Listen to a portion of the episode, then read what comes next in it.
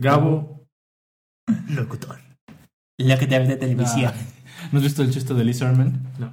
Si digan nombre, apellido y eh, ocupación. Ah, Lee Sermon, Lee Sermon y Lee Sermon. ¿Qué están haciendo esta semana? Eh, pues yo acabo de entregar los premios de un torneo que se realizó en la empresa donde yo trabajo, de Gran Turismo. El- ¿Seis? No, el juego que se puso fue Gran Turismo 5. ¿Por qué el 5? Eh, lo que pasa es que no muchos tienen el Gran Turismo 6 ok. y bueno, para que no hubiera, tú sabes, eso de, eh, pues es que yo no lo tengo, eh, pues es que tú lo tienes diario. Pues entonces dijimos, a ver, todo el mundo tiene Gran Turismo 5. ¿Cuál es el quiero menor pensar. de- denominador? Exacto, entonces pues quiero pensar. Pude haber dicho Gran Turismo 4, pero creo que ya era demasiado. Entonces Gran Turismo 5 se me hizo bueno. eh, se decidió hacerlo con Gran Turismo 5. Eso fue, también hicimos el mismo torneo hace dos años. No hubo tanto éxito porque entraron nada más 12 pilotos. Y las rondas eran más pequeñas. Las rondas eso. más Ah. pequeñas y de hecho al, al doceavo piloto lo tuve que yo este, sobornar para que entrara. No, lo que pasa es que como que no le sonaba, ¿no? Tú sabes, o sea, eh, trabajo en una empresa, este, somos oficinistas. Y Godines. Godines. Entonces, pues realmente no era muy popular que digamos en ese entonces. La otra cuestión es de que eh, antes, eh, para difundir eh, torneos de videojuegos, no era tan, tan sencillo y no le daban tanto, este, pues, tanto empuje como ahorita. Acaban de contratar muchísimos ingenieros jóvenes, recién egresados. Con Dígase, ese brillo en los ojos. sí, díganse que habrán sido unos 300, 400 ingenieros jóvenes. Fácil, ¿no? probablemente. probablemente unos 300, 400 ingenieros. Donde yo creo que Y todos trabajan abajo del volcán. Para sí. Donde me imagino que la mayoría, pues, este, sabe de qué, de qué hablas cuando hablas de Gran Turismo. O sea, básicamente ya todos son millennials. Que Sí, exacto. que tienen Sí, acceso sí. a videojuegos. Exacto. por el estilo. Sí, Exacto. la gran mayoría. Entonces, pues, me, me dio mucho gusto ver que se inscribieron 48 pilotos. 48 pilotos de hace dos años que fueron 12, ahora que fueron 48. Eso, eh, si lo agarras tú, Dilo en métricas, porque Eh, estamos hablando de oficinistas. Puedes, puedes tú, puedes tú rápidamente deducir que, que es un aumento bastante fuerte. 300%. Exacto. No, 200. 500. Omar, por favor. Este, lo que pasa aquí es que me da la impresión de que el- los jóvenes que entraron ahorita tienen acceso, como dice Gustavo, a, a los videojuegos más fácilmente que, que cualquier otra persona que los hubiera podido tener antes. Y Gran Turismo 5 es un juego que ha agarrado cada vez más fans. Pero es un juego relativamente viejo. eh. Es El- viejo, pero- El 6 tiene más... Todos los problemas que tuvo el 5, menús lentos, que se tardaba mucho con los detalles del DLC y cosas por el estilo, el 6 los arregla y los arregla con creces. Eh, se me hace mucho más sencillo de configurar ciertas cosas, los menús son... La cosa más molesta del Gran Turismo eran los tiempos de carga Sí. del 5. Es la cosa más, más, más molesta. Y el sí. 6 es mucho más rápido y el render de los vehículos es muy, muy hermoso. O sea, tiene muchos detalles que están arreglados, ¿no? O sea, ya, si con eso lo lograron con el Play 3, no sé qué esperar cuando hagan el salto Al- al Play 4, ¿no? a la nueva generación, que ya no podemos decir el nuevo. Claro. No, la, Sí, ya. La, generación actual. Así es. O sea, tienes el... una- acaba de salir uno nuevo, el Project Cars. Ah, sí, claro. Eh, es- se ve muy bien.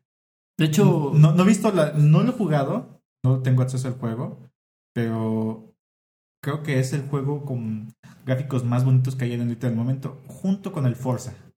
Sin todos los detalles de microtransacciones que tiene el Forza, que es una mentada. De alguna manera tenían que hacer más dinero. Dinero, dinero, dinero. dinero. No hay error.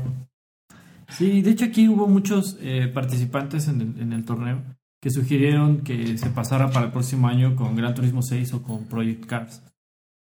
Eh, yo creo que sí, definitivamente el próximo año se va a realizar el torneo con Gran Turismo 6. Eh, Al- como el menor Ajá. Exacto, exacto, porque creo que ya pasaría a ser ahora sí definitivamente obsoleto el Gran Turismo 5. Aunque bueno, déjame decirte que hubo hubo participantes que no habían jugado más allá del Gran Turismo 4, ¿eh? pero que a pesar de eso entraron al torneo porque se sabían las pistas de memoria. Eso a mí me impresionó. Sí, porque las pistas son como muchas de esas pistas, Sí, como son- la mitad. Son Son las que de hecho, son las que en- corren en Fórmula 1 algunas de ellas. Nuremberg, cosas por el Ajá. estilo. eh, pistas, Monza, Laguna Seca. pistas clásicas, ¿no? Sí, pistas muy, muy representativas, ¿no? El autódromo. Y, y- Indianápolis y todos esos que están ahí. Si quieres dar vueltas en círculos en óvalos. Mónaco. Le Mans. La, la, la, la, la, la pista de Mónaco, la que salió en Iron Man, que fue Iron Man 2 o Iron Ajá. Man. Sí, Sí, Iron no, Iron Man 2, 2, ¿no? Esa fue la, la que salió en la de Mónaco.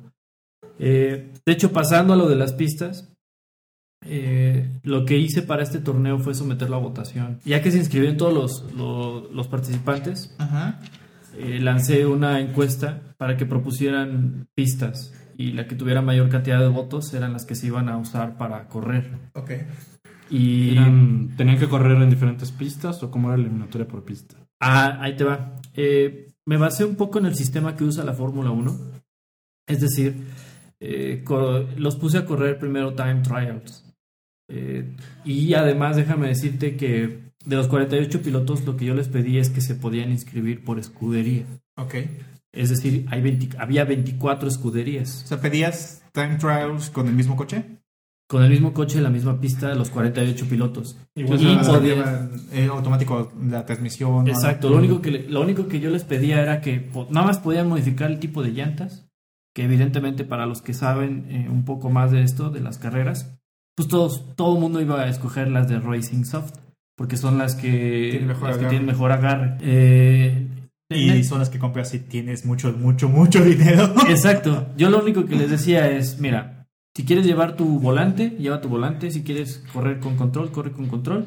No puedes modificar ninguna de, la, de las de los settings porque vienen por default del carro. O sea, tenían que correr con el carro que se iba a escoger. Transmisión automático manual, eso sí lo Eso podías- sí lo podían mover. Ok. Transmisión automático manual. Y realmente ellos solamente podían moverle llantas, transmisión y todos los, los settings se tenían que quedar como de fábrica. No podían moverle nada más. ¿Tenías un set de autos que podían elegir o era Sí. abierto? Sí, de hecho, lo- los únicos que podían elegir eran los que estaban en el arcade. Ninguno liberado, ni comprado, ni modificado. Eran puros que venían en el arcade. Y las pistas igual, pistas que ellos, este, ellos, ellos mismos recomendaron y que votaron por ellas. ¿Cuáles son las ganadoras? En Time Trial, que era, básicamente en el Time Trial lo que yo les pedía era que corrieran y que trataran de conseguir el mejor tiempo. Yo los, yo los sorteaba de un 1 al 48 con sus tiempos y les, les otorgaba un puntaje. Ese puntaje que por piloto lo iban a poder eh, sumar para su escudería. Y al final las 16 escuderías iban a entrar a una llave de octavos de final. Ahora, Eliminación directa. Exacto, ahora sí iba, en, en esos octavos de final iba a ser uno contra uno, pero iban a haber dos, iban a haber dos llaves. Entonces lo estabas ordenando para que el más fuerte, los más fuertes quedaran en cada esquina de las, Exacto. del árbol. De hecho, de tal suerte, los, los, yo los acomodé de tal suerte que se pudieran en- llegar a enfrentar Los mejores tiempos. los mejores tiempos, inclusive si eran de la misma escudería. Ok. Para que al final hubiera solo un solo ganador. There can be only one. Exacto. Y no voy a adelantar un poco a, a- a- a lo que es el final, pero hubo una escudería tan buena, cu- cuyos pilotos eran tan buenos, que se enfrentaron en la final de finales. Quedaron... O sea, tu plan funciona. Sí, claro, pero por supuesto funcionó. ¿En qué lugar quedaste tú? Yo pasé junto con, con Porque mi- es como Judge Dredd. Es juez, parte y Sí. ejecutor. yo pasé junto con, con mi coequipero, Eddie Ramos. Un saludo, Eddie. Un saludo, Eddie, a los de provincia. Este. Y. Pasamos a, la- a los octavos de final. Yo me quedé en la semifinal. Y Eddie se quedó en cuartos de final. Y ya no pudimos avanzar más. La verdad es que estaban muy pesados los que llegaron a la final. Muy, muy pesados. ¿Compitieron con control los finalistas o Con volante. con volante? ¿Qué volante tenían? Eh, uno de ellos tenía un Logitech, ¿El G27? creo que sí. Eh, y había otros de, de varios tipos. Había uno que tenía uno que decía Momo, Ajá. eh, otro que tenía. Híjole, es que había varios, ¿eh? Pero había uno que tenía el logotipo de Gran Turismo, de hecho, también. Ok. Creo que era Logitech también. No es Logitech, es un G20, algo así. El más chido de todos los volantes que hay, este. No recuerdo porque tiene como un año y más que fracción que no checo esa onda. Es el G27, que tiene el. Tenía clutch incluso. ¿Tiene clutch? No, ese nada más tenía freno y acelerador. Ok. No tenía. ¿Y volante es arriba, abajo, arriba, abajo? ¿O- Ajá, arriba, abajo y los pads también tenía. Ok. Entonces no es el G27. El G27 sí tiene clutch y tiene este, seis velocidades. No, ese no lo vi. Ese no, lo vi. reversa. No, nadie lo tiene. No, nadie, nadie llevó algo así. Ok. Lle- Llevaron como cinco volantes diferentes. Sí, entonces igual es el uno más abajo que nomás este es eh, de los, los pads y arriba abajo, ¿no? Sí, de hecho, de hecho uno de ellos me comentaba que le costó como 200 dólares. Pero bueno, volviendo a lo del torneo, eh, al final, pues se divirtieron mucho. Hicimos tres pistas para determinar time trials. Eh, de esas tres pistas iba a sacar las 16 escuderías y luego se iban a repartir en octavos de final. Y eh, bueno, yo elaboré una hoja de Excel que lo sorteaba ya de manera automática. Nada más tenía, tenías tú que ingresar sus, sus tiempos y automáticamente lo sorteaba. Básicamente usaste tus superpoderes de Godines. para- Sí, exacto. Y bueno, me, me gustó mucho la, el ambiente que se hizo ahora. Hubo, hubo una persona que dejó su control, bueno, su volante, para que, para que lo pudiera usar el que quisiera correr con volante. De hecho, Eddie corrió con volante. Y yo pues di dos que tres vueltas en lo que llegaban los pilotos porque pues había un, un tiempo de intermitencia. Y es otra sensación porque los volantes te tienen feedback, o sea, te dan este Te vibra te cuando estás vibra, en- ajá, cuando cuando das el volantazo, Sí. sientes, sientes- Conforme más rápido vayas es más duro. Ajá, exacto, y me gustó muchísimo y creo que sí me voy a comprar uno definitivamente. Y lo recomiendo ampliamente porque pude probar tres de los de- tres de los volantes que llevaron, pude, pro- pude probarlos. Y sí tienen sensaciones diferentes. Había uno que giraba 720. Ujú. Ese era el más realista desde mi punto de vista, porque los que se quedaban como a... O sea, tenían como un tope. que Pues Un sí te hacía tercio de vuelta para cada lado. un tercio de vueltas. Te, te- te- te faltaba como que el feedback de, de quererle dar más vuelta como en, en un carro real. Y el que probé es el de Logi- Logitech, de Gran Turismo, que tenía la vuelta de 720. Si le, girabas todo para darle la vuelta. Ese es el que se me hizo más padre, desde mi punto de vista.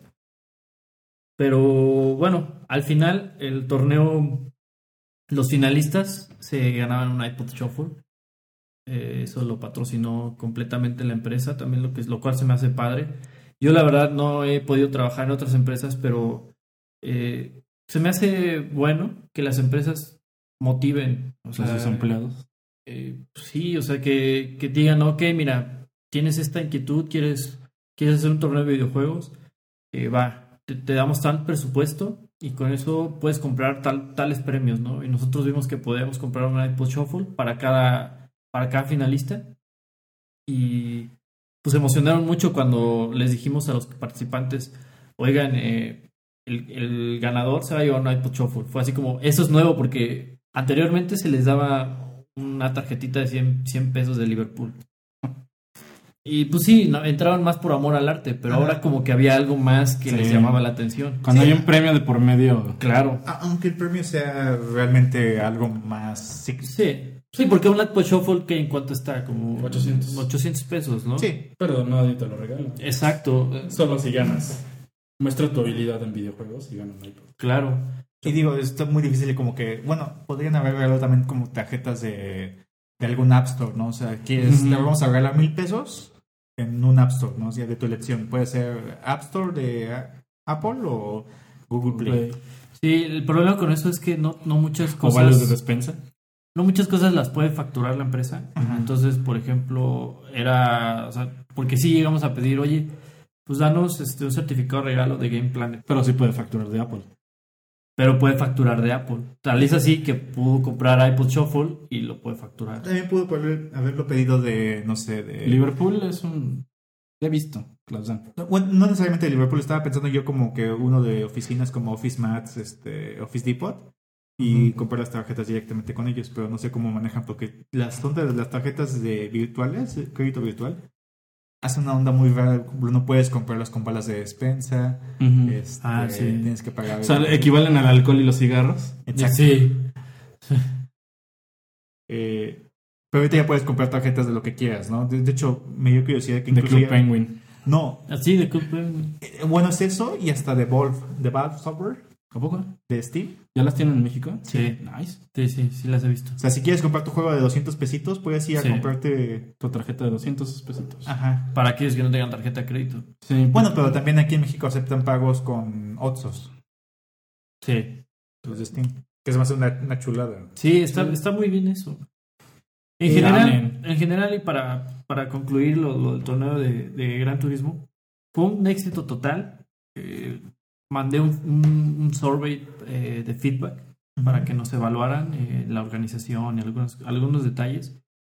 Y contestaron 23 Ujú. y les pedí que me calificaran del 1 al 10 y nos quedamos en 9.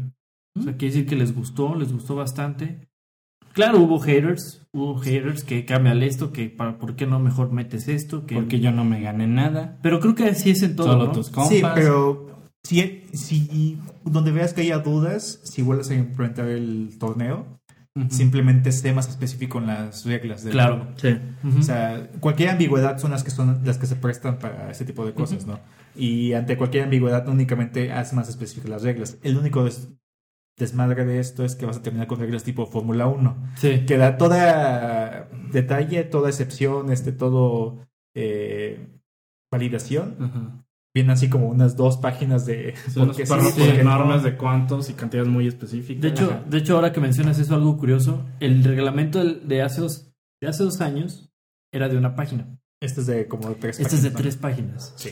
Sí, y y el, próximo año va a ser todavía más grande. ese fue el detalle, sí. Eh, Pero debo decir que me encantó, me gusta mucho organizar este tipo de torneos y lo voy a seguir haciendo. Entonces, Entonces, ¿ha- um, ¿Has escuchado de otros juegos de simulación, pero más hardcore? Porque Gran Turismo es como en consolas, sí. como que el rey, ¿no? sí, sí. Seguido, seguido por atrás, más o menos alejadito, el Forza. Eh, y ya de ahí siguen todos los que son super arcade, ¿no? Como los Need for Los Speed. Need for Speed, eh. ¿Todavía existe el Cruising USA? ¡Wow! Un I'm all about old school. Te habla el 96 que No. ese juego. no manches. Déjame mi momento slowpoke.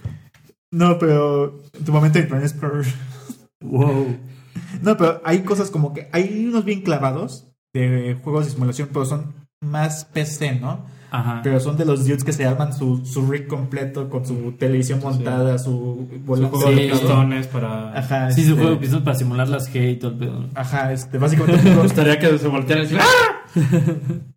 el que yo más me acuerdo, hay dos que me recuerdo bien específicamente, son R Factor, que es este uno que funciona en Windows, que es Sim Racing, y el otro que se llama iRacing.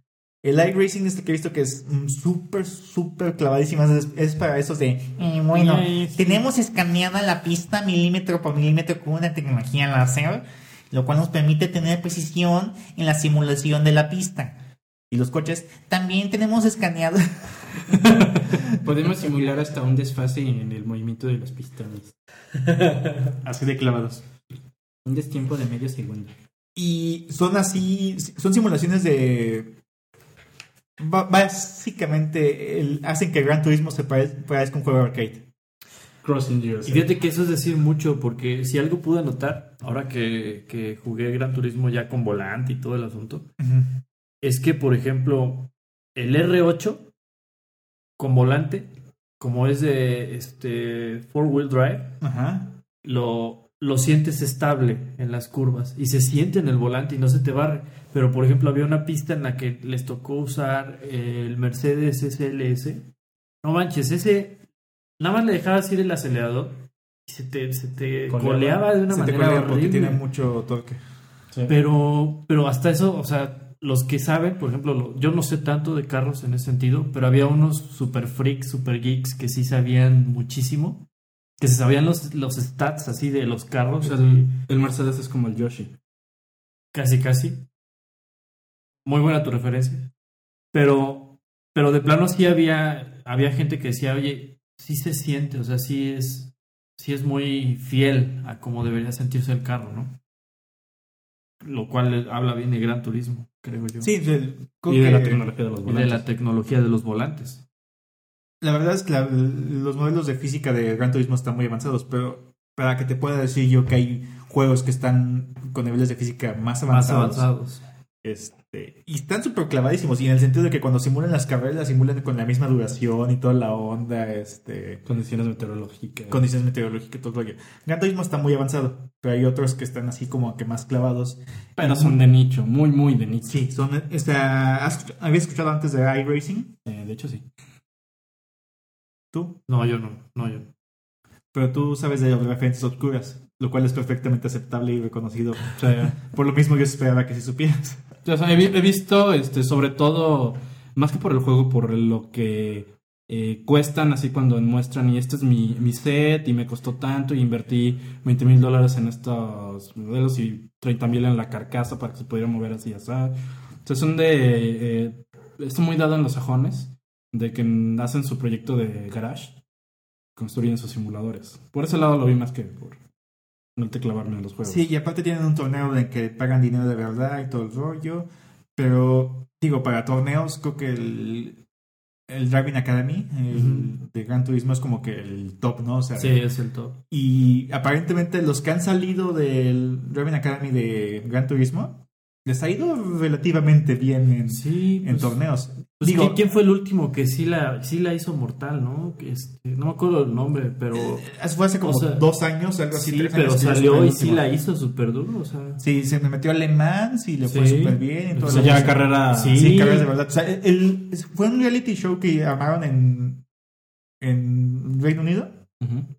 Básicamente, eh, incluso mandaron gente de Estados Unidos de las eliminatorias. Y la onda estuvo en que en 12 semanas filtraron así 12 cabrones que llegaron. Y al ganador, eh, básicamente lo mandaron a competir de verdad. Alemanes. Ah, No, no, lo no, mandaron. eso, eso fue Fórmula después. 3, Ah, creo. sí, sí. Se empezaron así súper bajo, ¿no? O sea, Sí, pero sí la hizo. o sea, Con, con el coche patrocinado por Dogecoin. de- y Toyota. No, pero el chiste es que sí la hizo y la hizo muy bien. o Sí, sea, los que han ganado, o sea, básicamente, eh, como que la gente ha dicho, oye, sí hay algo como que de correlación y todo el rollo. Sí.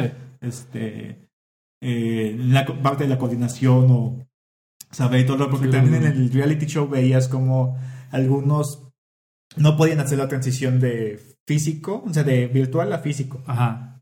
O sea, como, como esas Gs que te da uno se está acelera- acelerando o, o frenando, si les afectaba y ya no sabían o ya, no- ya perdían el control.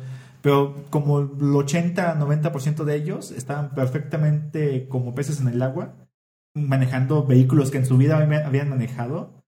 O sea, por ejemplo, el, el Nissan... No era Toyota, era Nissan, ¿no? Este, quien estaba patrocinando. Sí, el, Eh, sí. ¿Y cu- cuál es el... ¿Cómo se llama el superdeportivo de Nissan? El... Z37.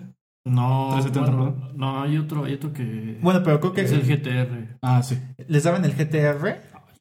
Así, o le dense unas vueltas todo el rollo. Y sí veías que lo manejaban decentemente. Sí. Y, y regresaban, les decían, mira, estás cagándola en esto, en esto, en esto. Y se daban otra Se vuelta. daban otra vuelta. Como, como equipo de escudería. Ajá. Sí.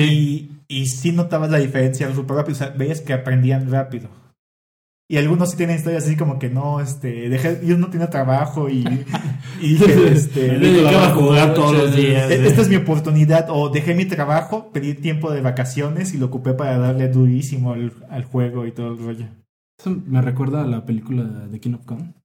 No sé si la hayan visto. El No, documental. El documental. Es, sí es, bueno, sí, sí es documental.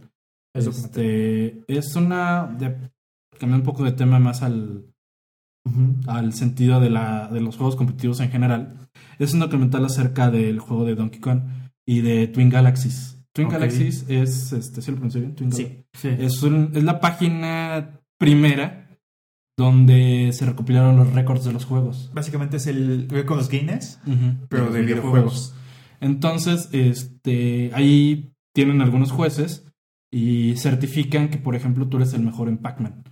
Y te toman tiempos, meten ciertas reglas, generalmente es con, más con el old school, con Arcadia. Aunque también aceptan cosas relativamente modernas. Sí, de hecho, Eh, lo más moderno que llegué a ver fue los Speedwalk de Silent Hill, en 40 minutos, el primero, o sea, una chinguísima. Pero o sea, acá era, es mucho de la habilidad que tengan para jugar. Entonces, eh, la historia va de un hombre que pierde su trabajo, padre de dos hijos, y que... Y conocí a Donkey Kong. Y dijo, bueno, quiero ser el mejor de Donkey Kong. Como no tengo trabajo, me voy a dedicar a ser el mejor en Donkey Kong.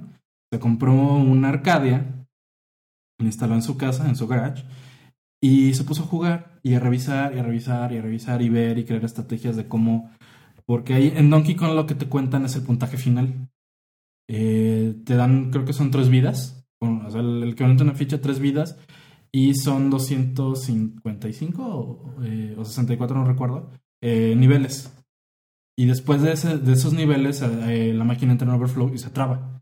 Entonces, lo que logres hacer de puntaje hasta que o pierdas todas las vidas o, o se trabe tu la, la máquina, ese es el récord que haces. Entonces, este, pues, tener la rehistoria, cómo se fue este, practicando para cada nivel creó estrategias. Este, vi unos niveles muy complicados que te enseñaban cómo en la pantalla agarraba un marcador y ponía tengo que saltar aquí, tengo que esperar aquí, tengo que contar tres segundos en lo que llega el barril, etcétera. Y para poder ir a competir. Eh, tiene muchos toques de drama, eh, al, como documental a la Michael Moore o otros. eh, juegan un poco con los tiempos para hacerlo este, pues, más dramático y crear cierta tensión. Este, y tener la, la historia de él contra otro sujeto que no recuerdo su nombre, pero tenía un restaurante de salsas muy famoso. Bueno, Eh, decía que ser muy famoso. Este, y ya te lo presentan como el mayor bastardo que podía existir. Sí, Billy Man- Mitchell. De Mitchell. ¿Y cómo se llama el protagonista? Steve Weeby. Steve Weeby. Este, gracias.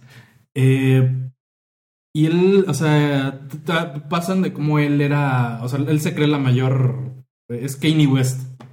Ujú. West del Donkey Kong. Ajá, o sea, yo, yo soy el regalo de Dios para el mundo. No, y aparte, este. Y te lo avienta en la cara. Su, melen- su melena larga y acá se viste así medio decente, trajeadito.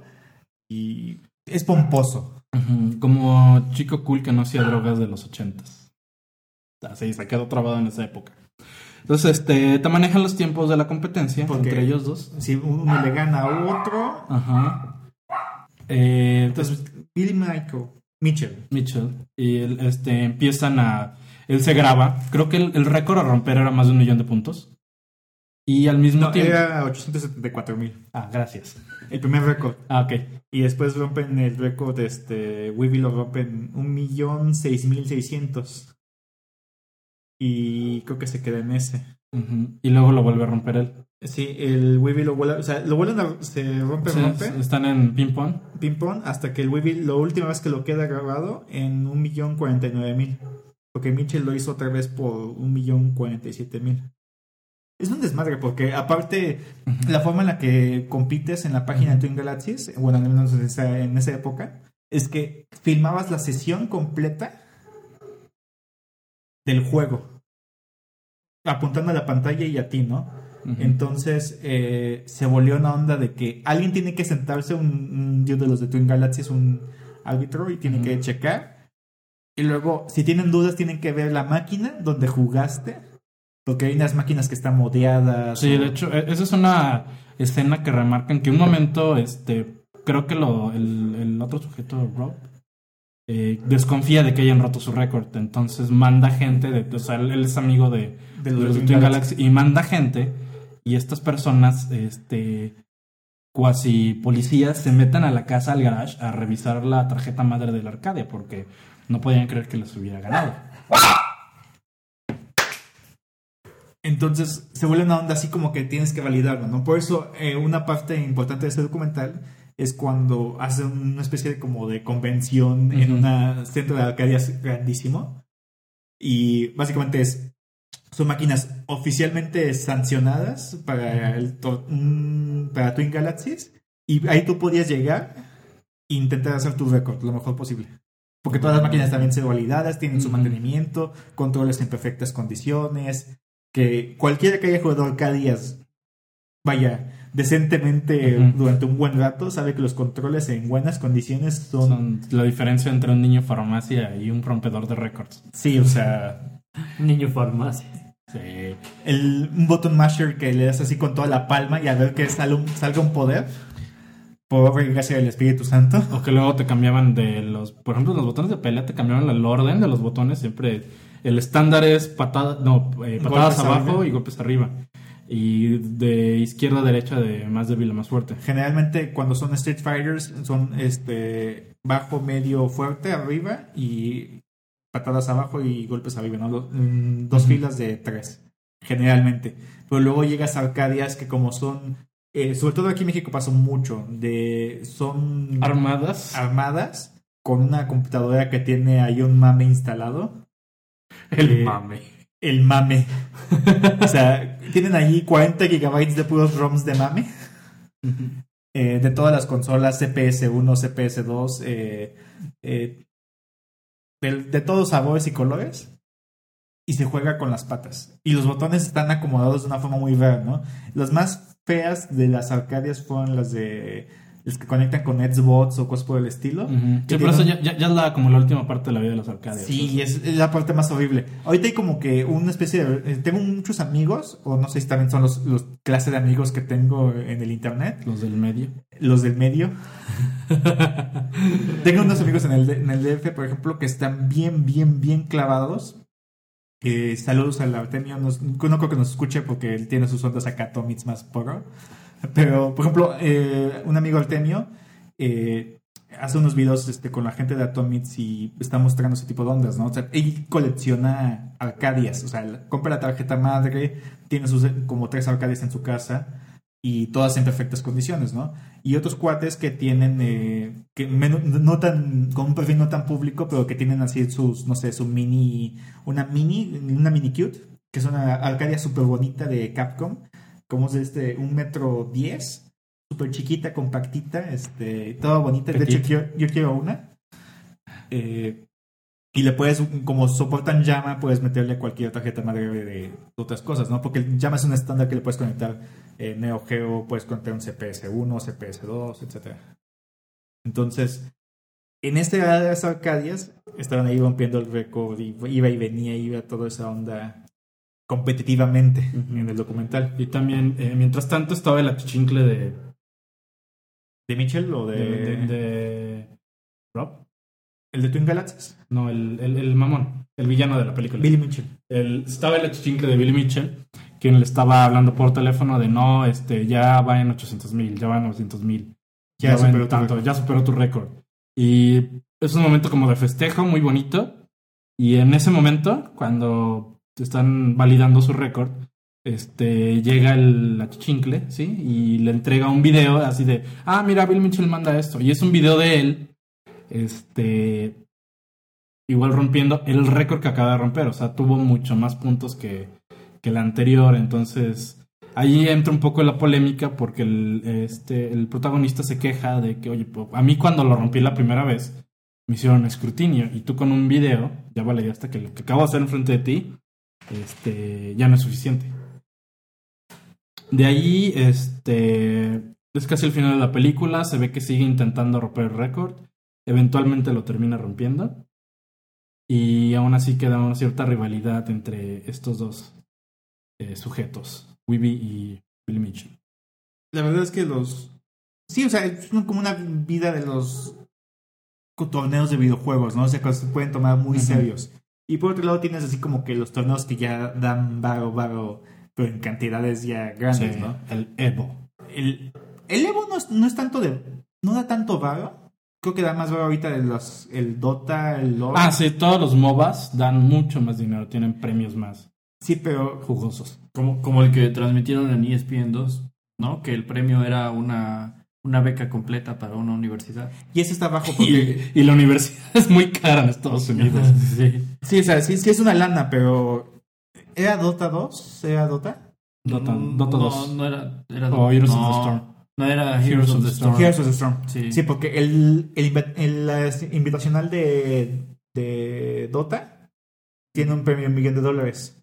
El League of Legends, creo que el premio Anda por 6 a repartir. Se hizo repartir. O sea, sí es una lana, ¿no? Y Sí. el último torneo de League of Legends, incluso hasta Imagine Dragons tocó, porque le- incluso hizo una canción del videojuego, ¿no? O sea, con un video animado que está... o sea, la neta, no soy fan de Imagine Dragons, pero Ah, esa rola...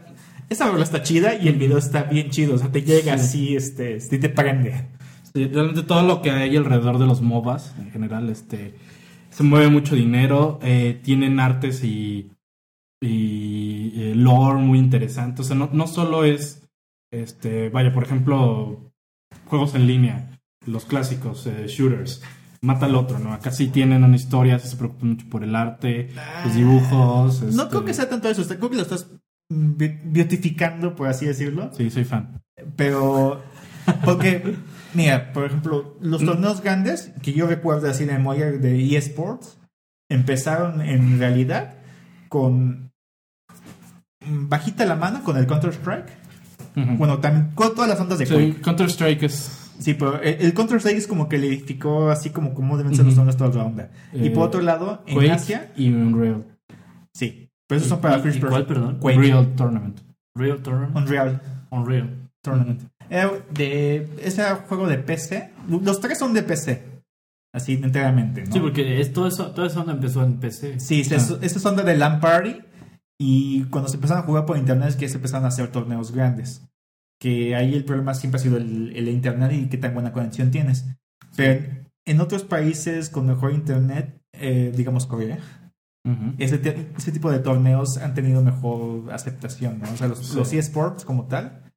Hay un montón de juegos cuyos nombres no sé, cuyos juegos jamás vas a ver en, en este lado, en Occidente, Traducidos, mucho menos. mm, Sí, ni sí. traducidos, que aparte son gratis, muchos de ellos, y son juegos de los que tú puedes vivir profesionalmente. Pero curiosamente, el- como el que vi con el que el boom más grande fue con StarCraft Sí, que es un juego occidental, eh, un juego de estrategia en tiempo real. Y la neta es que es un juego que en su momento, cuando salió StarCraft y World Wars, eh, estaba muy refinado. Las mecánicas de juego, de, de cómo estaba todo balanceado, estaba perfectamente Sí, Sí, de balanceado. tres creo, que a la fecha es el, el juego de RTS más balanceado, mejor balanceado que existe. Probablemente Y, creo que sí. y hasta eso, eh, Blizzard sí toma mucho en cuenta, sobre todo en los torneos, para hacer el refinamiento de, de las razas y, y traits de cada una. O sea, si Blizzard, si Blizzard balanceara el mundo no habría progreso. O sea, definitivamente tú crees. O sea, has jugado StarCraft, asumo que. que, que hemos jugado juntos a StarCraft. Pero no, me refiero a un nivel ya de, de, de meterte a jugar con un chico coreano. Este, Pues yo, yo llegué Sí. a... Sí los vi y, te- y un tiempo me clavé mucho en, en estar viendo StarCraft 2 competitivamente. Eh, ¿A qué liga llegaste tú? llegué al Silver casi para ahora. Yo llegué a oro. Yo nomás a Silver. Es lo más que puedo llegar. Y, y, no, y no le seguí dando. No sé si ya ese momento eh, mm, me afectaba un poquito en onda de lag y mi micro no me estaba dando. O sea, honestamente, Sí. yo creo que mi micro Pero- no me estaba dando. Pero Llega un punto en el que sí la- el equipamiento es muy importante Sí. este, para que alcances el, bueno, lo- los niveles. Creo que yo llegué a 90 acciones por segundo, digo por minuto. Y yo, wow. Por segundo, no O sea, ni los coreanos. Este, no, los coreanos están en 250 o 260. Una cosa... Este, ellos no están jugando, están tocando un piano. Sí. Y a Tchaikovsky. Con los ojos vendados. Sí, es con, y impresionante. con un brazo. Es impresionante ver a, ver a esos, esos chavos en internet. eh, porque les ponen así un- una cámara apuntando hacia el teclado. Porque literal, o sea, es puro teclado. Y, Es teclado y el mouse para seleccionar unidades individuales o. Pero y- súper leve. O sea, yo, yo. Casi juegan videos- por línea de comando. Sí, de lo que vi, ajá, de lo que vi en YouTube, yo veía 90% teclado y nada más ocasionalmente sí movían el, el, el mouse. O sea, el, el mouse era mucho para micro, para Micromanagement. para hacer este movimientos sí. de piezas o de unidades o Sí, y sobre todo cañón. unidades individuales, más que nada. Y sobre todo en los combates ya, ya cercanos donde sí, ten- sí movían, eso Es sí me micro, impresionaba. era micro, micro, micro management. Sí me impresionaba ver, ver cómo a una unidad la movían un par de, de pasos nada más, literal. Y se ponían a hacer otra O estaban en, en dos lugares al mismo tiempo y estaban este, manejando su economía, y regresaban y estaban así scouteando con una sola unidad y Sí, estaban sí, manejando. O en batalla se saben el rate de disparo, entonces saben cuántos disparos tiene que hacer cada unidad para Sí. estar el daño y cambiarla y por demás. otra unidad porque en lo que se recupera la otra unidad o recupera el ¿cómo se llama? el, el tiempo de espera del, del poder o lo que sea, ¿no? Que es la misma onda, mismo conocimiento o habilidades, por lo cual también muchos equipos coreanos se pasaron de los MOBAs. Son el mismo tipo de habilidades, pero ya no tienes que controlar todas las un- unidades, solo tienes que enfocarte en tu unidad Sí. y conocer los tiempos de, de uso de cada unidad, ¿no? O sea, Y coordinarte. y, y más que nada coordinación. Que es la misma onda que hemos visto durante desde el 2004. ¿Cuándo salió World of Warcraft? 2005 creo. 2005. Con, bueno, incluso ni siquiera irme tan, tan cercano, más lejos, ¿no? EverQuest. O sea, cosas por el estilo. O sea, juegos en línea, es misma onda. O sea, es coordinar tus ataques con tus compañeros y hacer tu casting o el uso de tus habilidades en el tiempo correcto, ¿no? Les voy a hacer una pregunta a ustedes dos. Eh, si ustedes tuvieran una empresa, ¿utilizarían uno de esos juegos como parte de, de la entrevista, como para ver las habilidades de management de, de el candidato?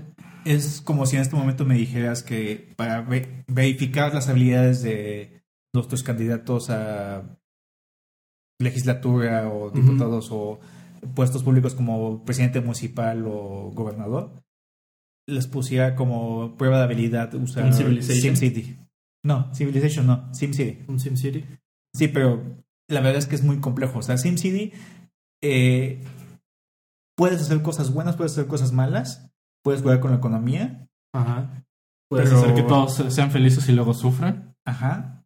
Eh, podrías decirles a todos, vamos a poner este mismo escenario, ¿no? Voy a darles una ciudad que esté en deuda y tienen que subirme y les das como tres metas y a ver si lo pueden lograr.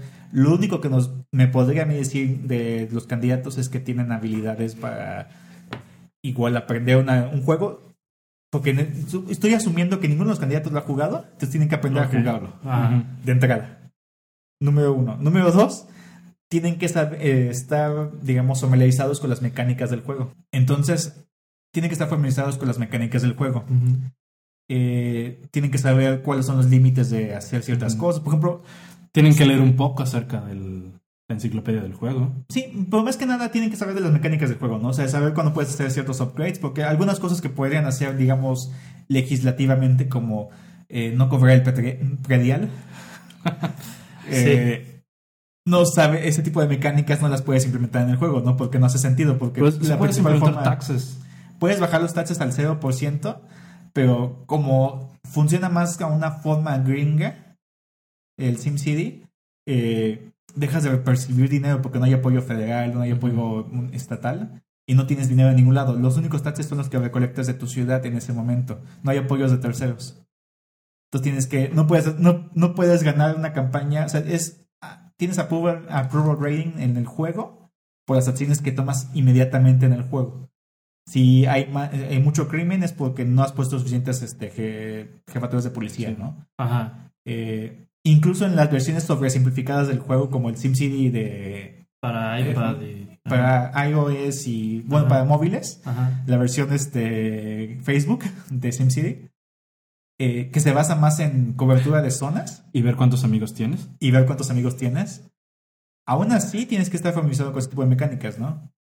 Y son una onda de esperar. En el otro sí tienes que esperar, pero puedes hacer como que verte más creativo con tus soluciones.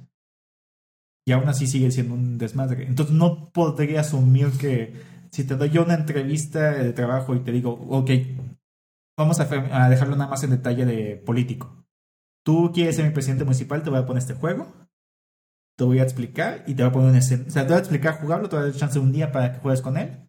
Y mañana te voy a poner un escenario sorpresa y tres objetivos.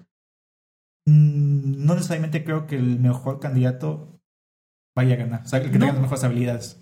No, No, pero... pero- pero puedes sacar de ahí un perfil bastante interesante. Sí. O sea, de ahí tú puedes determinar, oye, esta persona no me, no me sirve porque resolvió el problema de esta manera y yo no quiero que resuelva los problemas de esta manera. Anecdóticamente, eh, un presidente de Polonia Ajá.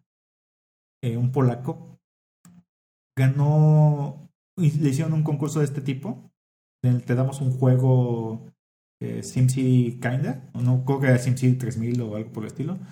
Eh, para que jugara, tenía que, es cuando, era cuando quería ser como presidente municipal o algo así, o gobernador.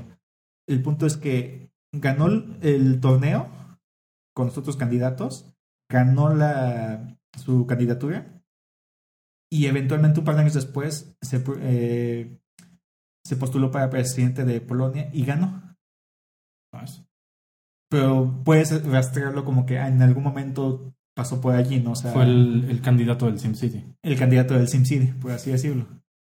Y otro candidato en una para mayorship en Estados Unidos, en un pueblito más pequeño, por Maine, algo por el estilo, hicieron lo mismo. Y el candidato mejor calificado, el que tenía más experiencia y todo, por el simple hecho de que no aceptó ayuda de. Es que no, no, ya, yo, yo ahorita me las arreglo aquí en la compu.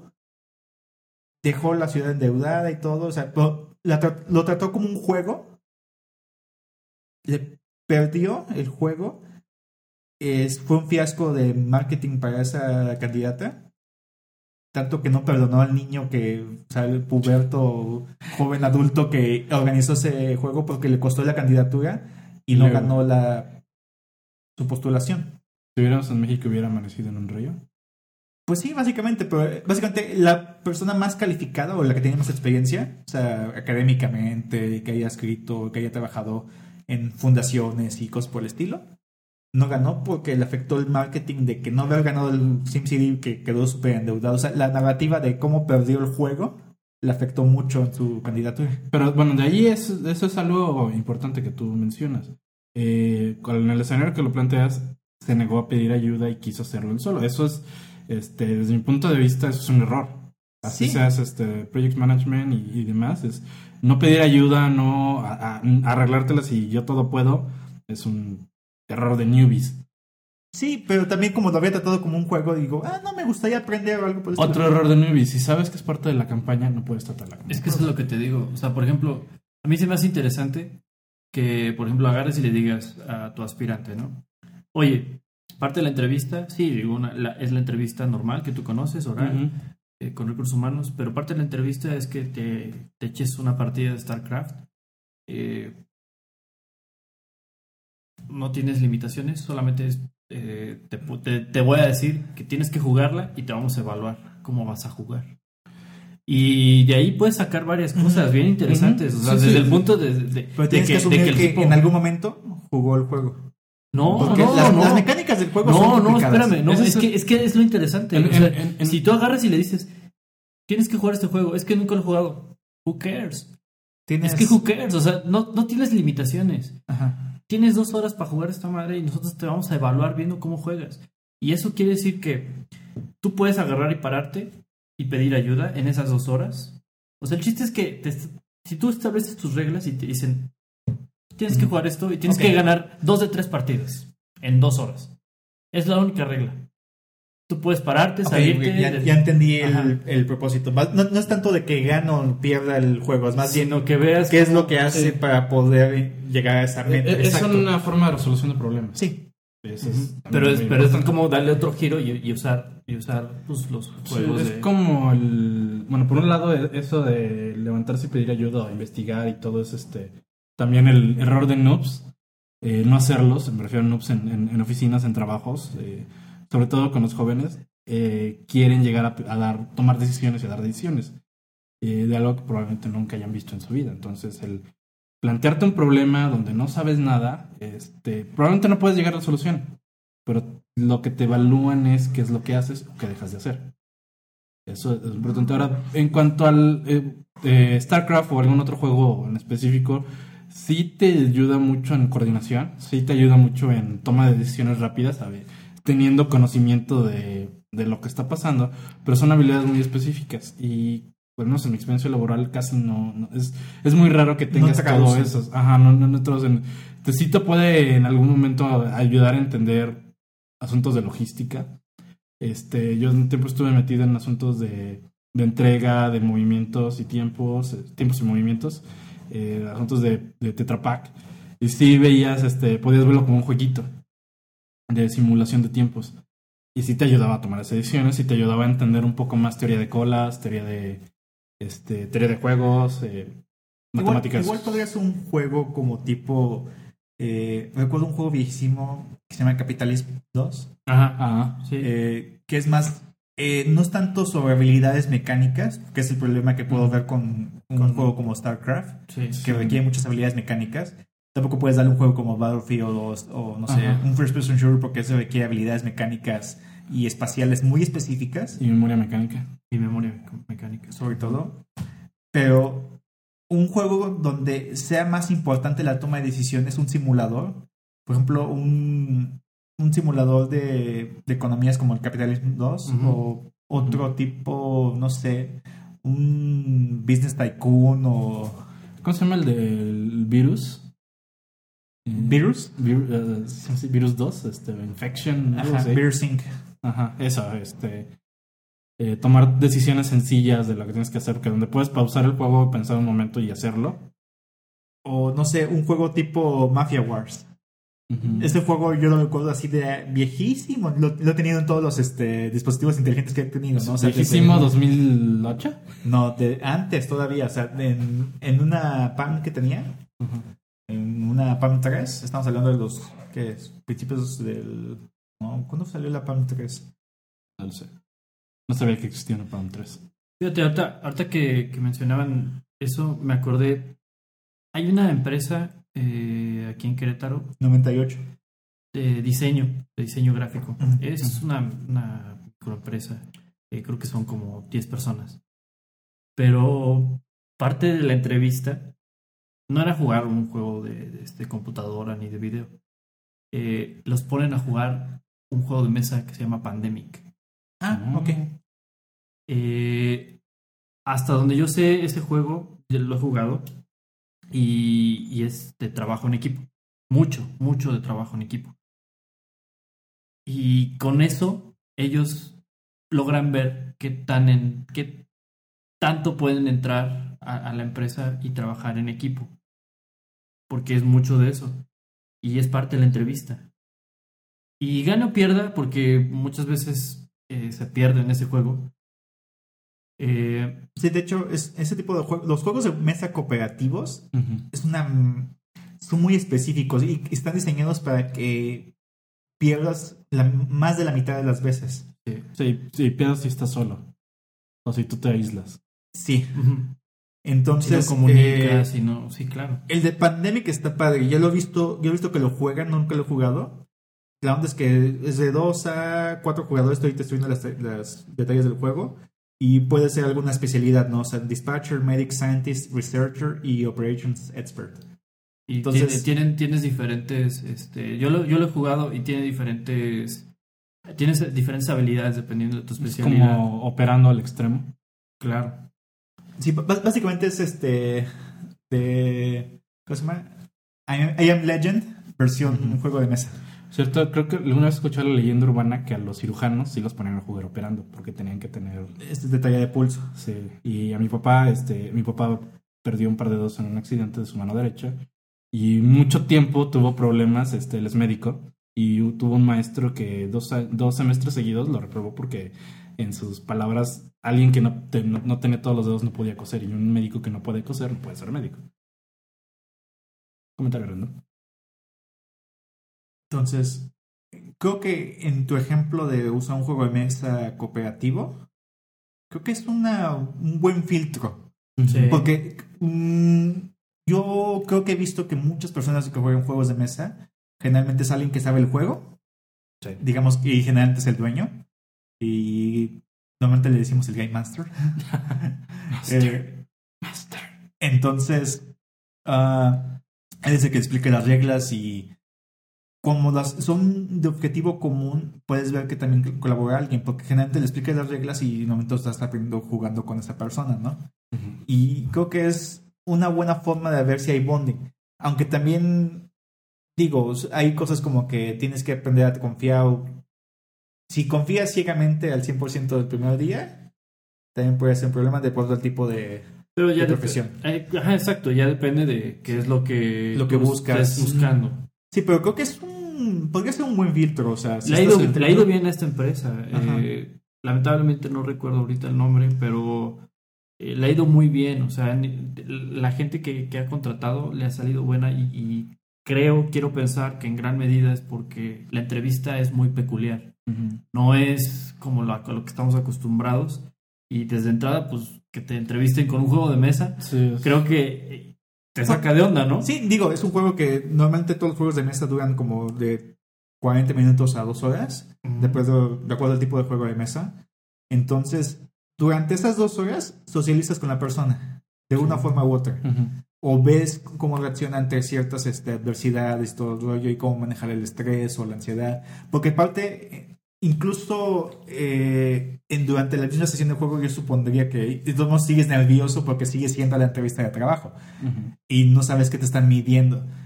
Entonces estás en un ambiente de estrés siendo entrevistado mientras estás tratando de jugar algo. Y Sí. te apunta con la pistola y te hacen un nodal. Y, y es que. Y es que yo lo. Yo lo veo desde ese punto de vista. O sea, si hubiera llegado a la entrevista de la empresa en la que trabajo y de repente me dijeran: Hola, eh, soy fulano de tal. Y yo te voy a hacer tu entrevista. Y que en eso de repente saque el pandemic. Y que me diga: Vamos a jugar ahorita. Y esta va a ser tu entrevista. Wow. O sea, de verdad sí sería así como un Paradigma roto. Ok, ajá. Yo, yo que me preparé con me preparé con las mejores respuestas así O de- estuve leyendo de la Sí, la estuve leyendo. O, o- o vi sí. el- todos los de BuzzFeed de las 10 preguntas más piquis que hacen O en sea, las entrevistas de trabajo. Eso, eso me suena a una entrevista que haría Google, que haría este Apple, Empresas cool. que haría empresas cool, o sea, empresas de, de, de nueva generación. O sea, este, para la empresa en la que trabajas, Amos, este, se me haría interesante que, a lo mejor en el Pandemic, aunque sí es muy importante trabajar en equipo, este, el Space Program, el que simulas lanzamientos. Porque Ah, eso te, te ayudaría, bueno, estarías evaluando primero, este, qué tanto entiendes de física, de movimientos, de reacciones, y eso, al menos en, eh, para nuestro campo laboral, es eh, fuerte. Y también eh, entender los procesos físicos más sencillos del el jueguito de los engranes de para dónde dar vuelta es básico. Pero eso ya sería otra sesión, porque acuérdate que tienes una entrevista con recursos humanos, cuya entrevista se va a dedicar no a lo técnico, sino a tu psicología. Y de, de qué, habilidades tienes como persona, si encajas en la empresa en la que vamos a trabajar. Y ya después ven si Sí, tienes pero- el conocimiento técnico. Sí, pero, pero estos son cosas o formas de que reclutar que no creo que escalen al 100%. Igual si son entrevistas a forma de, de equipos, el equipo te está entrevistando, igual el equipo decide, bueno, esta es la forma en la que vemos si podemos trabajar con esa persona. Eh, en el trabajo, mm, en su caso, que es más detalle de ingeniería, el mencionas de que usan el Kerbal Space Program para, para hacer las entrevistas o como parte de las tareas. ¿O sabes qué? Eh, mándame un diseño de nave eh, del juego que tenga esas características. Y no te atrevas a googlearlo, lo sabré. Ajá. lo sabré. Wikipedia. Sí, o sea, no lo busques en YouTube, etcétera. O igual, o igual y sí, pero lo tienes que entregar hoy en la parte noche. de, ¿no? Claro. Ajá. O sea, Ya vemos, si, ya, ya vemos si eres práctico, pirata o si te las ingenias. Sí, chido. ves el diseño y si te has jugado un poquito, dices, ah, que este diseño que lo he visto, este, te lo tomaste tal cual, ni siquiera lo Sí. innovaste o, o lo hiciste estéticamente más amigable. Pero fíjate que es- aterrizando el tema, a mí me parece que eh, la cuestión de los videojuegos y la competencia, la competitividad dentro de los videojuegos se puede usar de muchas formas que pueden beneficiar no solo a, a empresas, sino que te puedes tú, o sea, bien usados los videojuegos, puedes educar de manera adecuada a tus hijos también. Sí. Eh, yo no estoy eh, enteramente de acuerdo cuando dicen que tienes que limitar a tus hijos 30 minutos eh, para jugar un videojuego. Yo creo que depende del videojuego. Y de la edad también. De la edad, pero yo creo que más del videojuego, porque hay juegos muy didácticos ya en el iPad que, que este, a, a los niños les ayuda mucho, a- de cualquier edad. Entonces me parece que hay que darle, hay que empezar a darle un giro a, eso, a ese estigma que tienen algunos adultos más grandes que nosotros de, de Sí, los pero- videojuegos. Vaya, es la generación anterior, es la generación de nuestros Sí. padres. Que, que sola, mm, son la generación que crecieron, que- donde la, la segunda mitad de su vida empezaron a ver tecnología que ya dejaron de entender a grandes rasgos. ¿no? Eh, nosotros, y digo, más en la orilla, Omar y yo, y tú como que en medio, este, los millennials, somos los que crecimos con tecnología desde el momento que nacimos. Igual por situaciones e- económicas o Sí. de ubicación, etcétera, igual tú empezamos a tener acceso a computadoras o pantallas, etcétera, eh, a, di- a diversos puntos de nuestra vida. Yo tuve acceso a las computadoras desde que tengo memoria. Eh, no sé ustedes cuando tuvieron la primera computadora, etcétera. Yo como a los 12. Yo, yo como a los, sí, como a los 10 años, 10, 11. Sí, Entonces, y- este. Sí, o sea. Ok. Pues. ¿De qué estamos hablando? No sé. Este, bueno, también nosotros vivimos el auge del- de la tecnología. Nos tocó el nacimiento del Internet comercial. Ajá. O sea, yo saliendo de la secundaria un tiempo me iba a Telmex en Celaya a ir a visitar páginas que no, no sabíamos cómo y como buenos pubertos aprendimos que existía playboy.com. Y Latin Chat, Ajá, Microsoft Latin Chat, esas Ya que a cosas. ustedes nos tocó un poquito más tarde, porque a mí me tocó todavía un poquito Ujú. más joven, de la ép- época de los BBS, más texto, más moods, más este, Sí, Gopher. sí. O sea, cosas más primitivas y aún así era igual de. El mismo asombro con ustedes, los cuales ustedes veían páginas web con y algunos gráficos y todos Ujú. los links azules todo eso. Con ese mismo asombro, yo veía las mismas páginas de texto en pantallas eh, Verdes, monocromáticas de... mono- o monocromáticas y decías, wow, o sea, aquí está la onda, ¿no? De la misma manera que cuando vi la primera. eh, ah, se me fue el nombre de la máquina. No, de 64. Este, Commodore. Una Commodore 64. La primera vez que la vi con todos los juegos y todas las ondas que tenía, y dije, wow, o sea. Sí. eh, son esas cosas que dices, este. Son cosas que te cambian. Ujú. Pero hasta cierto punto crecimos con ellas. Y digo, y fuimos como que la, ge- la generación frontera. Digamos, los que están en nuestra generación, que no se adaptaron bien o llegaron medio tarde, están completamente jodidos.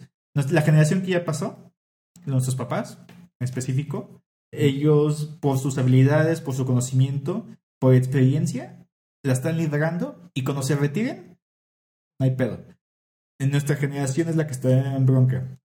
La que viene eh, después de nosotros, Sí, ya son cuasi Los- nativos. los nativos, no, de hecho ya son nativos digitales, son los que agarran una revista y le tratan de hacer slide Ujú. a la revista y dicen no funciona, no cambia la imagen, ¿qué onda? no? Bueno, esos son de lo- los que creo que los que son nacidos en los noventas y sí ya les tocó, este, no, no tuvieron que marcar con el teléfono de, de ruleta, Ajá. Este, ya vivieron con lo digital. Y la siguiente, los nacidos en los 2000 serían los que ya ven una revista y tratan de moverla o que quieren que todo sea touch. O llegan a, la tienda departamental y quieren picarle la pantalla y, se espantan porque no funciona la pantalla para que no todo sea touch. O los cajeros que todavía tienen botones. Pero ese, ese, ese, punto, ese punto que acabas de decir es más a mi favor de que las entrevistas tienen que empezar a evolucionar también. Sí, sí, sí. O sea, hay, Precisamente es por ese detalle. hay que- cosas que... Hay, hay- debemos debemos de, hacer- de echar mano de las nuevas tecnologías para evaluar también otro tipo de habilidades vistas desde otro punto de vista. Claro. Ahora, este, no, regresando a lo del, acerca de, la- de la- de los niños y la cantidad, este, creo que sí es importante decir que, bueno, al menos yo este, lo he visto. De, sí creo que los niños deben tener, este, ser nativos digitales, saber cómo funcionan, les va a ayudar. Ah, veo a niños que eh, nativamente hablan dos idiomas porque lo ven en, en aparatos, accidentalmente porque el iPad viene en inglés o los programas vienen en inglés y a veces dicen, hoy quiero ver, este, o ponen YouTube y se ponen a ver cosas y hoy quiero ver a Mimi en inglés y hoy quiero ver a Mimi en español, españolete. Creo que no debemos de caer en el otro extremo, que es el, la irresponsabilidad, eh, donde toma el iPad, niño, cállate. Y ya ahí tienes para que se entretenga tres horas, cuatro horas, cinco horas. No es nada diferente de los que sentaban enfrente de la televisión, porque eran nana, Sí, pero- educadora y... Pero te lo pongo en contexto, yo soy el, el niño que se quedó frente a la televisión y gracias a eso, pero fue una muy raro, es acceso a materiales de calidad. Ah, bueno, Bueno. bueno. Los que no teníamos cable. No, en, en Ciudad Juárez, que es donde yo crecí, no hay acceso al cable. O sea, lo del cable, No, que- pero te llega la señal de Estados Unidos. Exacto, ahí punto clave. Y de hecho, mi canal favorito era PBS. Mm, había dos programas que me mar- bueno, hay tres programas que me marcaron de niño. Uno es Reading Rainbow con LeVar Burton, que igual muchos conocen como Jordi LaForge de Star Trek The Next Generation. The Next, Next Generation, ¿no? El No. del visor de Star Trek. Ah, ya sé quién es. Ok, es un programa donde básicamente te leían libros eh, y eh, hacían representaci- representaciones en carne y hueso de ciertas partes de libros, ¿no? El otro, el otro programa es eh, Sesame Street. Entonces, yo no crecí con Abelardo, yo crecí con Big Bird, con el Cookie Monster y cosas por el estilo, ¿no? Y el otro, Tú creciste con este.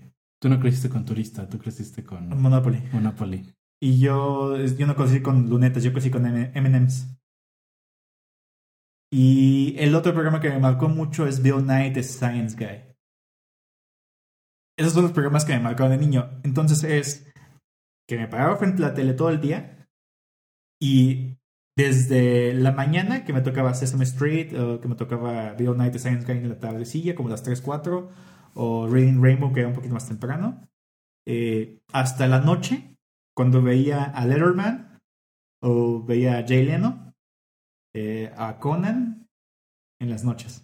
Bueno, eso es, eso es una. Bueno, primero, creo que el estar frente al televisor muchas horas no es sano, es mi opinión, no tenga nada que me respalde, más que mi opinión. Entonces no vale, Omar. Lo siento mucho. ¿No tienes un estudio, un, pa- un paper que te respalde? Ah, probablemente sí, hay papers para todo. Creo que debería existir una nueva regla este 32 eh, acerca de 34. 34, bueno, no 32, una 43, algo así, donde digas, hay un paper de un estudio para todo. Sí, pero por ejemplo, hay un GIF que vi, o video, probablemente es un GIF ahora, en el que decían, tengo eh, 300 mil papers que dicen que las vacunas son buenas y tengo un paper que dice que son malas. Y la otra persona, ve, te dije, son malas las vacunas. Bueno, sí, pero eh, eh, eso es negacionismo. En fin, este... Negacionismo suena tan mal. no- Bueno, sí, sí, el negacionismo serio. Pues es denial. Negación. Negacionismo, denial. Negacionismo. Negacionismo. Sí, en, en la traducción española es negacionismo. Ok. Yuen. Que tengo mi buen repertorio de palabras como canícula. Sí. Yo creo que Omar, de los que tomaba el diccionario y dice, voy a aprender una palabra al día. Sí. Espera, yo conozco a alguien que hacía eso también. Mi dinosaurio favorito era el Tesserops Rex. Y no vamos a decir su nombre porque era el señor oscuro.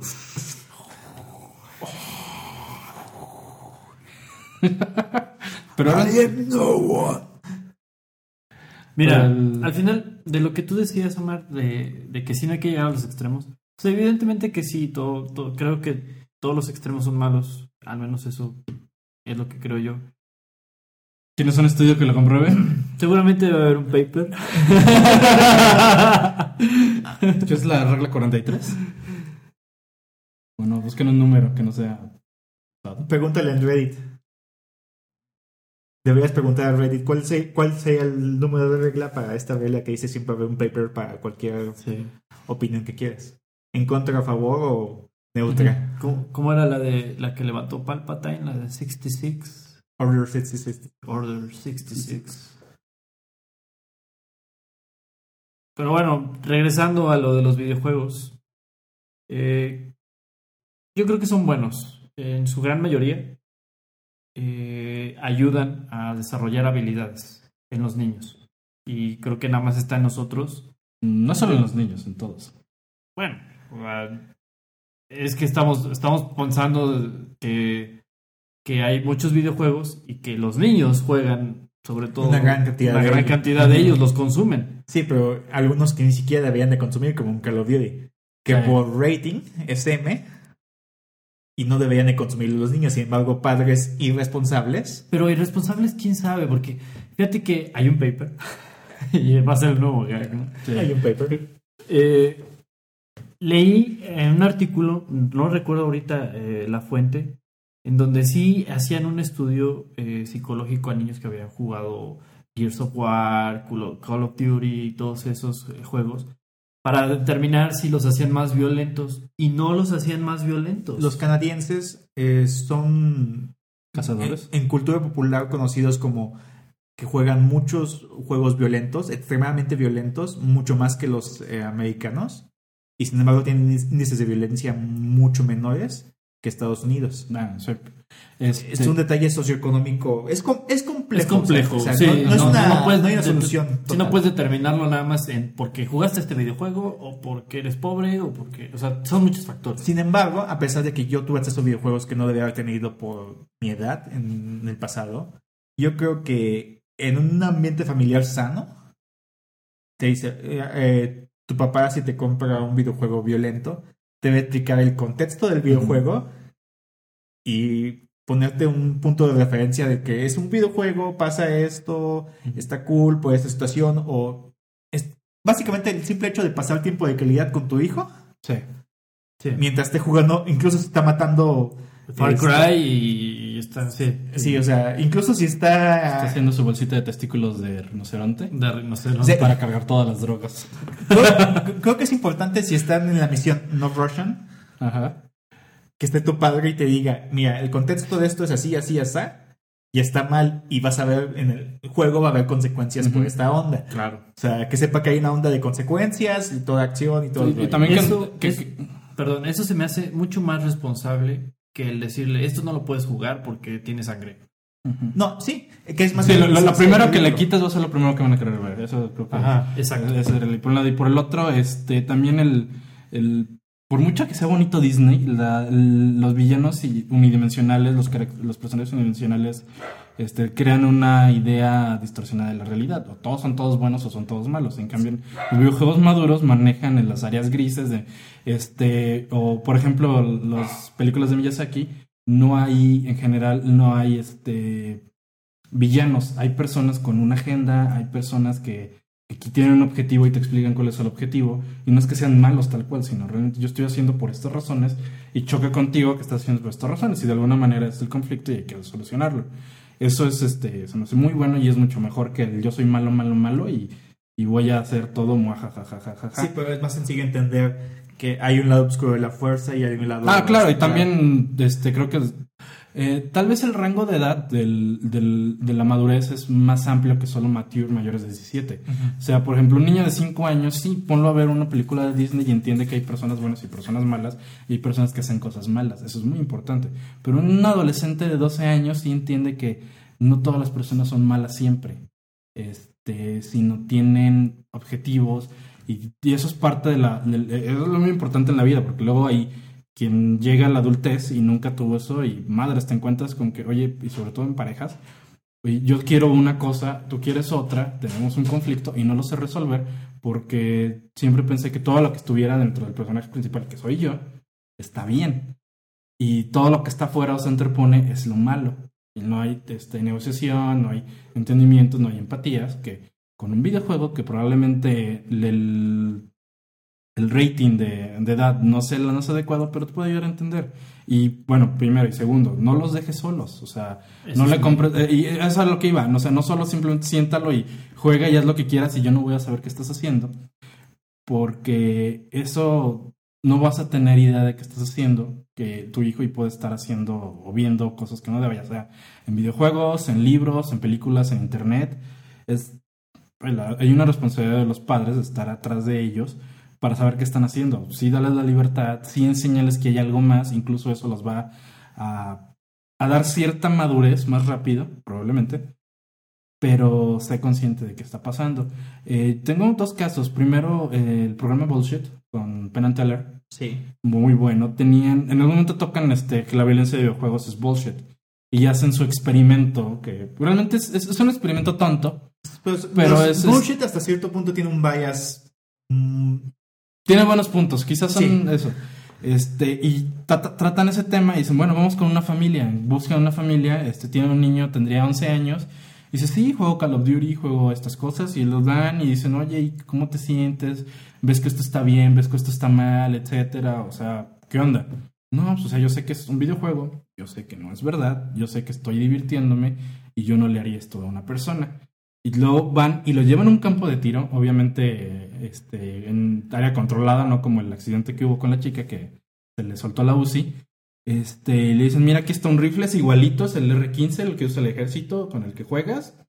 Este, un instructor, mira, tienes que agarrarlo así, voltearlo, quita seguro, y ya cuando hayas este, apuntado y todo, agárralo bien y disparas. Eh, disparo una sola bala Y se espantó. y así, sí, sabes que ya no quiero. No quiero, no quiero, no quiero. Y lo cortan ahí y ya si- sigue el programa. Y al final del programa dicen, miren, este, pasamos esto. Esto fue lo que pasó después de ese, del experimento. El, niño se agarró a llorar. Así, pero cabronamente se espantó tanto de, de, la, de las armas. O sea, no creemos que todo el mundo sea así, ni que todos vayan a reaccionar así. Pero en general sí se entiende que un arma no es un juguete y que la violencia no es una solución. Y pues sigue siendo el punto, tiene, tiene un contexto y un punto de referencia el niño. Ujú, exacto. Eh, Otro, o- otra anécdota. Yo tuve una maestra en la carrera de comunicación y platicaba mucho con ella y tenía un hijo de 11 años. Pero el niño ya era nativo digital, veía cosas. Decía, mamá, quiero ver la casa de los, de los dibujos. Mamá, quiero ver este... ¿Cómo se llama la- el anime donde una niña este, concede deseos a cambio del alma? Ghost Girl. Este- ¿Cómo, cómo, cómo, cómo, cómo? el anime donde una- es como un, un fantasma que te concede deseos de venganza por lo regular a cambio de tu alma y te da un muñequito donde tenías que este, Ay, quitarle no un listón. Bueno, o sea, eh, el, el- el niño le pedía cultura de temática madura.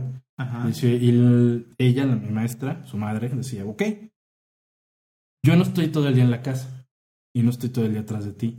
Y si no soy yo, van a ser tus amiguitos o tú solito el que va a encontrar. Prefiero estar contigo. O sea, va, vamos a verlo, pero, por ejemplo, este, todas las tardes, a dos horas después de que acabes tu tarea, nos vamos a sentar juntos a verlo. Y si decías, desde luego se ponía de colores por las temáticas que pasaban. Así es que, ¿cómo pueden tener esto? A veces se reía, a veces les gustaba pero siempre estaba ahí decirle, oye, mira, este, esto va por aquí, esto va por acá. Sí, o sea, realmente sí, no lo limitaba en ese sentido, pero sí este, le daba un punto de referencia que pudiera seguir. Y digo, en todo esto, ninguno de los tres tenemos hijos y estamos diciendo cosas acá directamente de nuestro trasero. Eh, dado que en realidad son esto que estamos diciendo es meramente especulativo, ¿no? Di- a todos los que están escuchando, si alguno de ustedes es padre, puede tomar nuestra opinión sin fundamentos y ni hijos de por medio, porque igual creo que una vez que tienes un hijo, ciertos genes se activan y ciertas partes del cerebro empiezan a funcionar. Se te activa el, el- para las mamás el poder encontrar cosas de la nada, Ajá. de saber cuando estás mintiendo. Este, todos los poderes Te- así te- extrasensoriales. Desactivas skills. Se leveleas. Leveleas. Sí, activas un Pero- nuevo árbol de habilidades. Sí, pero también tienes que escoger habilidades nuevas, pero vas a perder habilidades Sí, viejas. sí. Te- Tienes la chancla teledirigida. Es como, como en el Final Fantasy X. Que te tenías que seguir por un árbol y ya no podías regresar. O si regresabas, era, era muy caro porque tenías Sí, era que- muy caro. El, el- reskill, el reskill set era carísimo. Sí. Solo que ya terminabas uno, podías empezar con otro y tienes que buscarle cuál, cuál era. Algo así. ¿Ven? Cosas de videojuegos. Los videojuegos te dan experiencia y, y te dan un, un punto de vista distinto para atacar problemas. Aunque ahorita sí, eh, yo he visto muchos estudios recientes en los videojuegos. Papers. Brain paper. Sí, pero digo, hay una cantidad ya grande, porque se han hecho varios estudios este, sobre qué efectos tienen los videojuegos sobre desde los 80 ¿no? A la fecha. Y vaya, muchos coinciden en que sí tienen habilidades de procesamiento más rápido. Sí. Eh, lo cual sí lo creo. O sea, tienes que tomar toma decisiones más rápidas, etcétera. Aunque están igual son habilidades que están muy de nicho o muy concentradas en cierto universo de posibilidades, pero te entrenan a tomar decisiones más rápido o igual a reaccionar ante eventualidades que no tienes programado o incluso manejar el estrés, ¿no? O sea, hay papers al respecto de ese tipo de tópicos Y, Y creo que son- anecdotarios también. Sí, o sea, es un- una buena forma de relajarte, ¿no? Una buena forma de pasar el tiempo, una buena forma de perder unos minutos antes de, digamos... Al, final siempre entiendes que es una fantasía Sí, que estás jugando. Solo cuando ya uno de los eh, chips se te dañó o, o el fusil se fundió, es cuando empiezas a tener ciertas mezclas eh, por problemas. Pero esos son las excepciones, son, son los... Son más las excepciones que, Ajá. los, que las reglas. Y los triggers no necesariamente tienen que ser un videojuego. Un último detalle también en los videojuegos que nos hace bonito. Eh, visto muchas imágenes donde hacen preguntas, sobre todo de historia, y ponen este, ¿cuál era la, este, el, eh, el pueblo que defendió a Polonia de tal? ¿no? Los visigodos. Y a un lado, gracias Civilization. Thank you, Witcher 3. Iba a mencionar algo muy parecido a lo que acabas de decir Con y Assassin's Creed, referente a. Assassin's Creed. Sí. Tiene tantas referencias históricas que te invita, o sea, así te exhorta a que, ¿sabes qué? Yo te doy una, una pequeña pintadita de lo que es este edificio, este monumento, lo que sea. Y algunas Ya veces está son en ti para que tú investigues todavía más. representaciones muy exactas Sí. De eh, lugares históricos Sí. Sí. que te dan una sensación de estar allí. Claro. O por Sí. lo menos la, te ponen el, digamos, el bicho de querer estar allí físicamente. Sí. Hay, hay una imagen donde se veía que un chico le pone Assassin's Creed 2, el que es en Venecia. Este, se lo pone a sus abuelos y el, la- el pie de la imagen es mis abuelos llevan dos horas turnándose para estar navegando por los canales de Venecia. Sí. No, Cintia, Cintia, este, mi esposa estuvo en Francia eh, hace un par de años y ahora jugando el de Assassin's Creed, Unity. el de Unity. Unity, eh, me metí a, a- a una, a una iglesia y ella, pero identificó luego, luego qué iglesia era. Y dijo, ah, mira, esa iglesia es, es la iglesia tal. Porque es, es muy fiel por fuera la iglesia. No, no, Este, no te da. Probablemente. Probablemente. La verdad no recuerdo. O sea, Sinceramente no recuerdo. Yo Sí, estaba, yo, yo estaba muy metido en mi juego, pero eh, yo- ella estaba al lado de mí y, y estaba haciendo comentarios, pero Y no me- le hacía caso, pero yo estaba así. Sí, sí, sí. sí. me- lo que pasa es que gracias. estaba completando la misión, chavo. Pero lo que, lo que sí me di cuenta es que ella estaba muy metida en, en lo que estaba alrededor del juego. O sea, en la misión a ella también, a ella le valía que este, lo que yo estaba haciendo con, con el monito. Ella estaba metida en lo que se veía en el juego. Recuerda también que Súmale una buena pantalla, Exacto. sonido. Exacto. Exacto. Y mira, y creo que de hecho es hoy, creo que sí ya tema para otro momento, pero yo no quiero mencionarlo brevemente. Estamos llegando a una época en la que los videojuegos ya son más que píxeles que se mueven de lado a lado de la pantalla. Y llegamos a una época donde la narrativa de los videojuegos es rica. Sí. Eh, por ejemplo, mm, con mi mujer él estuve jugando Bioshock Infinity y el- toda la voy a decir el tapestry pero todo toda la ambientación del videojuego todos los detalles allí detalles de cultura pop pero refinados con 100 años antes o cosas por el estilo eh, hacen una juego que es un juego que se disfruta A mucho visualmente A muchos niveles. a, a muchos niveles, ¿no? Y vaya, me aventé ese juego mientras ella me veía jugar porque ella estaba viendo los detalles o estaba viendo detalles de la historia porque la narrativa estaba buena. Y lamentablemente en este juego específico, a pesar de que lo disfruté mucho, la única parte que te sacaba un poco del juego era la hiperviolencia del mismo juego cuando sa- usabas el, Sí, el gancho. el gancho para colgarte desde los rieles este, en, Cuando se los clavabas en los ojos. los clavas en la cabeza o, o sea, hacías así como que los cer- cercenabas. Eso te sacaba un poco de ese ambiente, pero el 80-90% del juego estabas ahí metido y estabas en la ambientación o de repente ella se ponía a hacer otras cosas y regresaba y ¿qué pasó? Y me preguntaba, este, porque la historia estaba interesante. Desde el punto de vista como historia de ciencia ficción, Sí. está muy bien detallada, o sea, refinado muy bien la historia. Tenía sus detalles, eh, no hay historia que sea 100% 100% para todo mundo, Perfecta y redonda. perfecta y redonda y sólida y bien pulida. Ni el kilogramo que están sacando en este momento para definir el nuevo kilogramo es tan perfecto y redondo. Entonces, eh, hay partes de la historia que a mucha gente no le gustó, hay muchas que no es parte de la historia y le Eso- gustó a mucha gente. Yo soy fan, fan, fan por Hellfro de los tres Bioshock. Necesito meterme más a, a, eh, Bayo, el anterior, eh, System Shock. Pero sí. Que es este, espiritualmente nada más. No, es No, tanto. sí. Sí, sí, sí, este, pero lo que dices, el, el Bioshock está muy bien cuidado. Tienes que darle concesiones, obviamente. Siempre puedes sentarte y decir, ay, no mames, ¿cómo puede ser eso?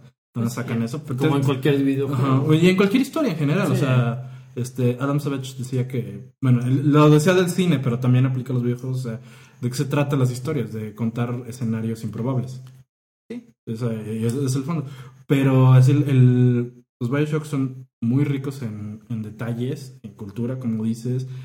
Tiene muchas cosas escondidas y la ambientación está perfectamente hecha. Y además, aparte de todo eso, o sea, no, eh, no solo está cuidado por fuera, también la historia son, mis personajes son muy redondas y tienen su nivel de, de mindfuck. El Bioshock 2 no tanto. pues, Es está muy. Es- es- para mí es una expansión del 1. Sí. El Bioshock Infinite, Infinity o Infinito, ya cuando entendí el por qué se llama así fue de... oh. Sí, fue un mind blow así Sí. súper bueno. De ese juego. Y aparte, este, bueno, si han jugado o si los llegan a jugar, jueguenlos en orden y van a entender un cambio interesante en la historia, que algo que permitía, bueno, el 2007 ya tienen bastante, puedo decirlo. Sí. Es- Digo, Gabo tiene que no lo he jugado. Y no lo voy a jugar. Ok, este, Bioshock, el primero, te daba mucho acerca de las decisiones, o sea, el juego jugaba, valga la redundancia, con el que no tenías tu poder de decisión, que todo lo estabas haciendo por... ¿Quieres que hablemos mejor de un día de los Bioshock mejor? Sí, sí, Sí, da- Porque sí da es que esto es uno que te da mucha tela de... Sí, muchísima. güey. Sí, sí, sí. Y es un área de expertise tuyo, sobre todo. Sí, o sea, y, y me gustaría así como Como que dar maestría. una... Y yo también podría medio. Sí, podemos hablar, podemos hablar de, de franquicias. Pues, Pues... Yo creo que estamos, ¿eh? sí, de hecho, pues, córtale el último, Ok. hasta la parte donde terminaste de hablar del- de los videojuegos de Bioshock. Bueno, como ves. Bueno, el punto es que opinamos que denle más videojuegos a sus niños. Pero Eh, estén con ellos. Controlados, estén con ellos. Sí, sobre todo es eso, ¿no? Y nada de drogas duras hasta que cumplan 18. Tómenlo de tres personas que no tienen hijos. ¿Quién más te puede dar un mejor consejo acerca de cómo criar a tus hijos que alguien que no tiene hijos? Y el internet, no lo olvides. Y el internet, exacto. Gente del internet. Gente del internet dándote consejos sobre problemas que no tienen y no tienen ninguna experiencia. Bueno, también está el escenario de Megatokio. Cada vez que tengo un problema de corazón, busco un show manga. Alguien ha tratado este problema y hay que buscar la solución. y que lo único que aprendí de Sword Art Online es de que los desarrolladores de videojuegos pueden ser psicópatas. Probablemente lo sea. Probablemente sea. Sí. no lo he visto, pero creo que es una historia de amor muy bonita. Es una historia. Bueno, esto fue el podcast Ninja. Como siempre les pedimos, nos pueden dar un like en nuestra página de Facebook, pueden seguirnos en nuestra página de Twitter, podcast Ninja, Arroba el podcast Ninja. arroba podcast Ninja. Y mi nombre es Gustavo Barrón, arroba. Yo soy Omar Castañeda, arroba Eiffel. Yo soy Chegabo, arroba Chegabo. Y todos sus mail haters me los pueden mandar a Chegabo, arroba podcast ninja, arroba podcastninja Punto. punto com. Sí. podcast.ninja. Es no, es que sí, ¿ya ves? Nuevo. El podcast.ninja. Creo que voy a tener que comprar el podcastninja.com por tu culpa. Muchas gracias por habernos escuchado en este tu Quinto, sexto, sexto, no sabemos. Eh, hubo un problema con un episodio y vamos a tener que adelantar un episodio. Entonces este es el episodio. Inserte su episodio aquí. File not found. Muchas gracias de nuevo. Y nos vemos la próxima semana.